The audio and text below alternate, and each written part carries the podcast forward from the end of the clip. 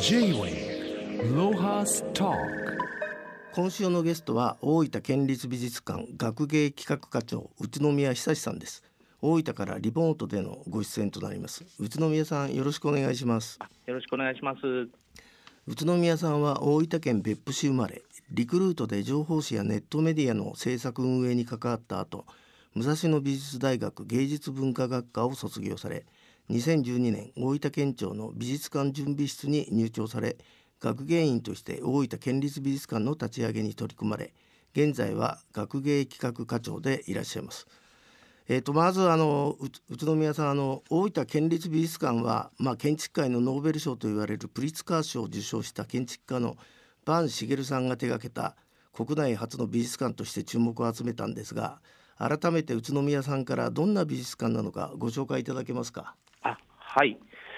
大分県立美術館はですね坂茂さんがあの設計を、えー、担当されまして坂さんのコンセプトでですねあの街に開かれた美術館っていうようなあのことでで美術館の場合ってあの中が見えなくてですねあの何やってるんだろうなっていうようなちょっとなんか敷居も高そうだしっていうようなことを感じることも、えー、ある方もいらっしゃるんじゃないかというようなところをですねバンさんはもっと、えー、気軽にいろんな人に楽しんでいただきたいというようなことで設計をされましてですね。ですので私どもの美術館はですね外から丸見えなんですね。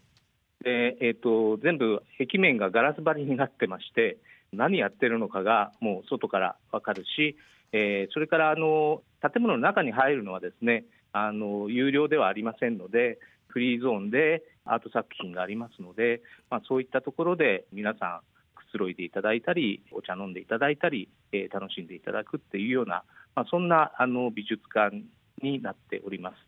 まあ、今あの宇都宮さんに外観を僕見せていただいたんですがこの格子模様のこの綺麗なあなものはこれ木材なんですか？あそうですこれはあの木材でしてで、えー、大分はあの竹の産地なんですね。でそれで竹工芸も盛んなあの土地柄っていうこともありまして構造体としてこれあの非常に強いっていうこの組み方なんですけれどもそういう土地柄っていうことで、えー、バンさんの方もこう意識しながらこういうデザインをしてくださってるっていうような形です。J-Way ロハスターあの宇都宮さんは、えー、学芸企画課長ってことですけども、はい、こういうあの美術館ってあの何人ぐらいでこう企画を回してるもんなんですか？えー、っとうちの館はですね、まあ、企画をやってる学芸員は私を含めて6人になります。それで年間何本ぐらい美術館というのは展示を展開してるんでしょう？そうですねあの私どもの場合はあの年間に大体企画展と呼ばれるものがですね5本から6本ぐらいそれからあの常設でコレクションをあの3000点、ほど持ってますので、えー、そちらを活用したコレクションの展示も年に5、6回ほど、えー、テーマを設けて企画しておりますので大体、えー、1人当たり、えー、年間で2本ぐらいであの展覧会はやっぱり3年、4年先ぐらいからですね企画していきますので、今年の分、来年の分、再来年の分、その次の分っていうのをこう並行して準備しながら、運営しながらっていうようなことでやってます。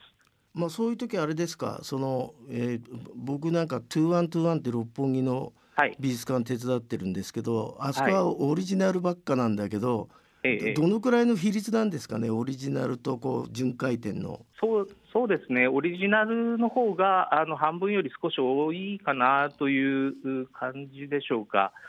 県民のニーズっていうのが、いろいろやはりありますので、まあ、大分のその、美術とかあのアーティストを検証するっていうような、独自でこう作るものもありますけれども、やはりその有名な美術作品とかを見たいとかですねあのいうようなことで、まあ、全国巡回しているものを誘致してきてっていうようなあのことをまあ組み合わせながらですね、やってるような感じになっています。J-Way ロハスタあの宇都宮さんのあの経歴で僕不思議だなと思ったのが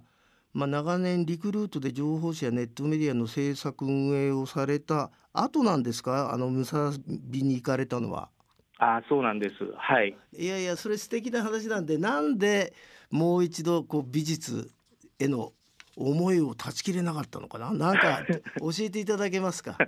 そうですね。あの実はその、まあ、美術の方に進むっていうふうになったのはもう40過ぎてのタイミングなんですけれども、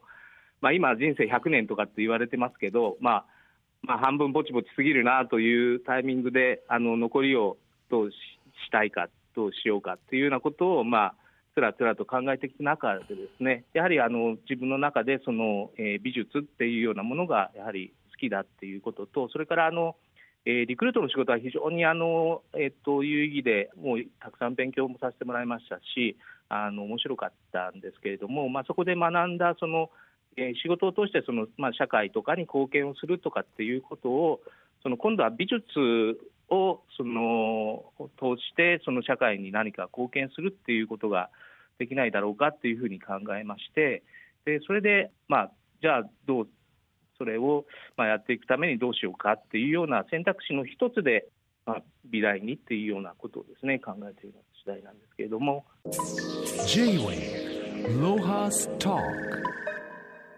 あのそんな宇都宮さんが、えーとまあ、美術館が開館してですね一番最初にご担当になった展覧会っていうのはどういう展覧会だったんでしょう？はい。えー、っとまあ、今ちょっとご覧になっていただいてますけれども、はい、こちらがですね、えー、開館の記念展で、えー、モダン百花繚乱大分世界美術館という展覧会になります。なるほど。で、えー、っとこれはですね海外、それから国内もあの本当に多くの美術館ですとかコレクターの方からですね貴重な作品をお借りしましてあの展示を、えー、した展覧会になってます。今見えてるのがあの真ん中ぐらいにあるのがモンドリアンの作品ですけれどもこれもあのオランダからですねお借りした、えー、ものです。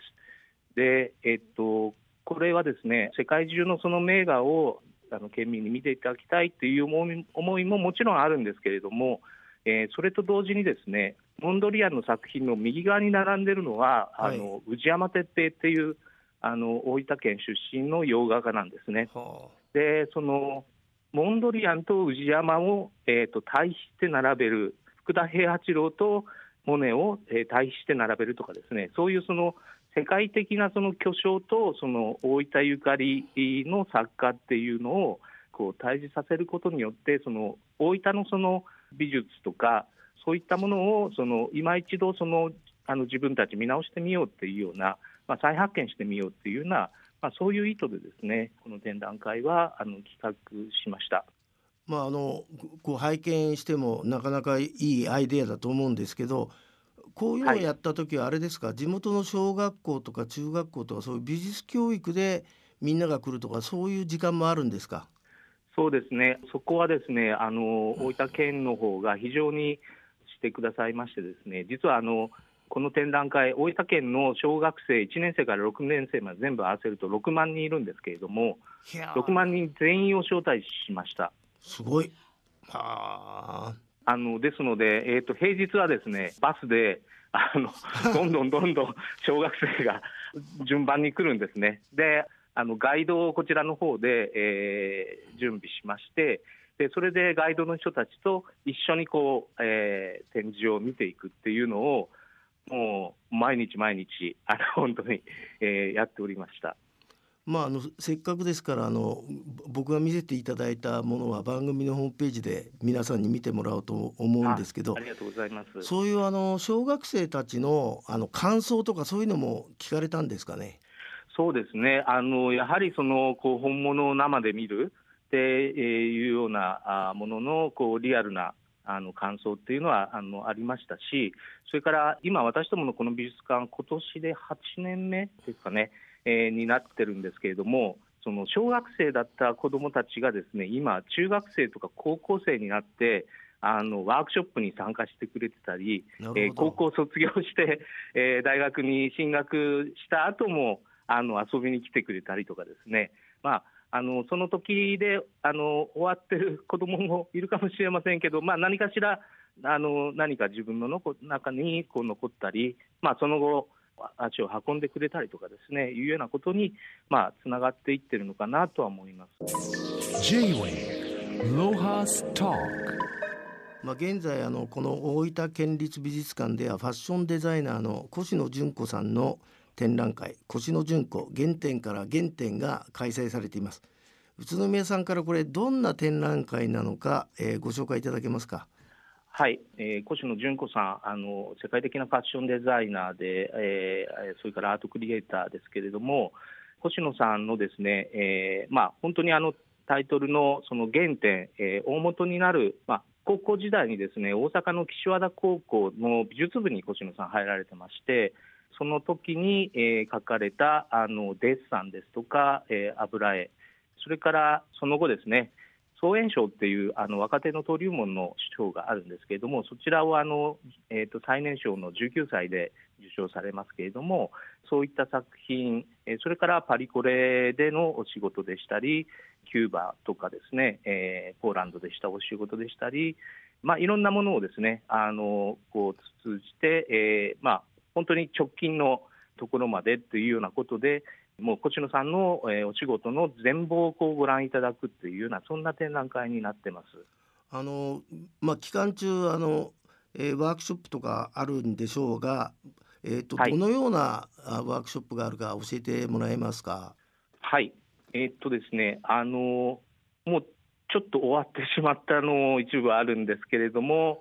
えー、美術館のそのあと1階のアトリウムですね、ここでドラムタオっていうあの和太鼓の、えー、パフォーマンス集団がありますけれども、えー、タオとそれから西島和弘さんというバレエダンサーの方あとのチームで、まあ、この方々がですね越野さんの衣装で、まあ、公演をえあの演じるっていうような、えー、ものが、えー、ありました。あとはあのコシノさんのこの展覧会にそのえーと、絡めつつですね顔顔ミュージアムっていうワークショップとラップラップスケープっていうちょっと2つのですねワークショップをですねあのやっております。はい、顔顔ミュージアムっていうのはこれ今写真がありますけれども、はい、あのお面をですねみんなでいろんな思い思い、えー、白い支持体にですね描いていくっていうようなもの。これあのコシノジュンコさんも一緒にですねあの作っていただいた回もありましてえー、1000ぐらいあの作って、えー、順次あの展示していっておりますけれどもあのそういうようなものを、えー、が一つですね、えー、それからもう一つはですね、えっとラップラップスケープっていうあのこれはあの、まあ、ちょっと出来上がったものをここにしてますけど、はい、あのアクリルですね、コロナになってあのアクリルボードがあのやたら使わなきゃいけないということで、まあ、うっとうしい思いをしてたりとかっていうこともありますけれども、これはあの越野さんの発案で、ですねそこをちょっと逆手に取ってみようということで、えー、アクリルボードにこう2色の絵の具でですね、まあ、それは好きな絵の具あのそれぞれ選んでいいんですけれども、ペインティングをするっていうあのワークショップをやってます。でそれを今、数十枚ですね、えー、みんなで作ってまして、それを廊下にですねざーっと並べて展示をしようというような、まあ、そんなことをやっています。ね、越野さん本当パワフルなあのアーティストだと思うんですけど、はい、この越野純子原点から原点は5月29日までの開催なんであとこのあとどんな展覧会が今企画されてんでしょう今年は。はいえー、っとですね星野さんのこの展覧会が終わった後はですね、はい、あの国立国際大阪のですね国立国際の、えー、コレクションの、えー、展示があります。あの現代アートの作品をあの優れた作品コレクションされている、えー、国立国際さんの、えー、展示をやる予定にしています。それから、えーと、その後はですね、えー、11月から1月には、京都のですねあの聖国寺っていうあの伊藤若冲とかもあのたくさんあの作品を、えー、寄贈したようなあのお寺のですねあのコレクションをですねあの大分で見ていただくっていうようなものですとかあとはちょっと変わったところだと あのポケモンの、えー、化石博物館で大分ってあの実はあのあの自然史系の博物館がないんですね。でえー、そんなこともあって、まあ、そういう、えー、機能も一部、ちょっと私どもの美術館で担うっていうような、えー、こと、それから最後が、えー、焼酎のイーチコのですねデザインをずっと手掛けられてます、柿田秀也さんの、えー、デザインの、えー、をご覧いただくっていうような、そういう、えー、展覧会をこの後は予定してます。まああの大分っていうとあのイメージってまあ別府とか湯布院とか温泉のイメージしかないんですけど、まあせっかくあの宇都宮さん大分生まれなんでちょっと県民性っていうかなんか自慢してくださいよなんか大分って こういう、はいまあまあこの美術館はおしゃれなの分かりましたけどいきなりそこに結びつかないんだよね僕ねイメージ。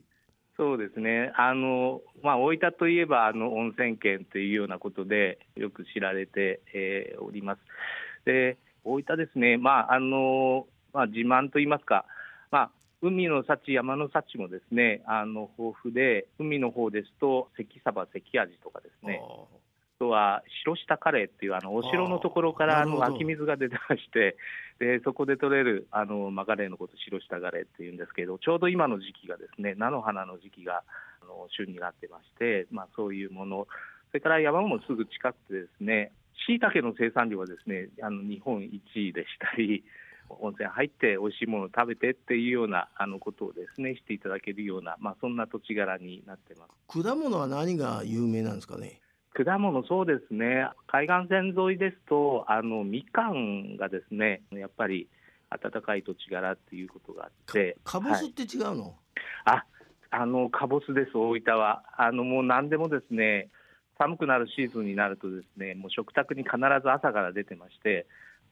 半分に切ってあるのがゴロゴロあるんですけども、お味噌汁とかにもですね絞って入れたりしてますね。え J-Way ー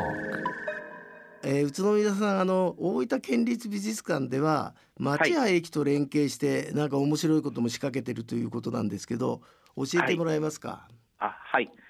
えー JR の大分駅さんからですねちょっと相談を持ちかけられまして、えーホームにですね喫煙スペースがあのあったんですけれども、まあ、昨今のその健康ブームとかで、まあ、使わなくなったと、でそこを何らか使いませんか？っていうような、えー相談がありまして、え取り組んでいるのがあのこちらになります。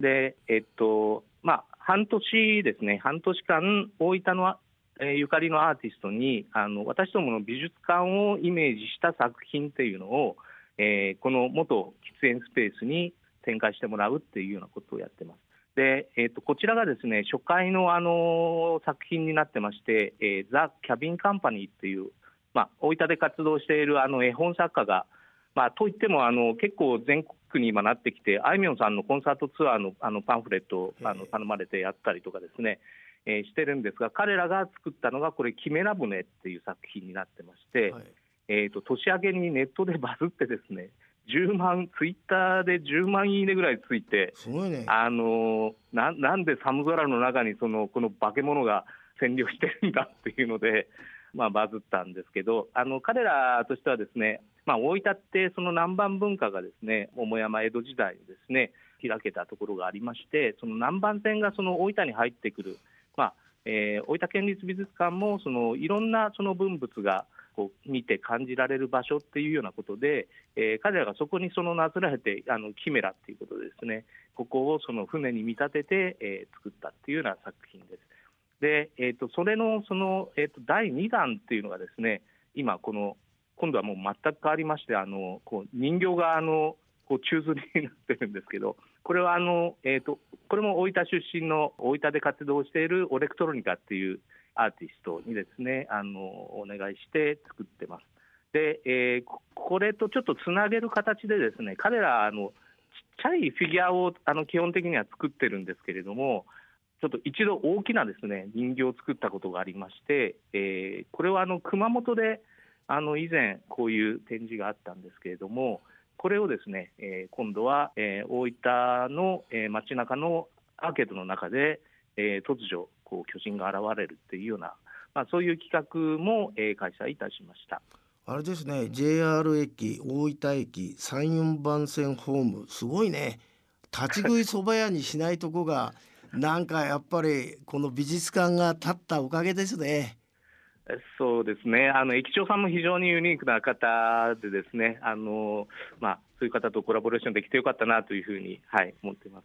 まああのい今、まあ、地域活性化が大流行りですけどぜひこのアート系でユニークな企画期待してます。今日はどうもありがとうございました。ありがとうございました。J-Way ロハス Talk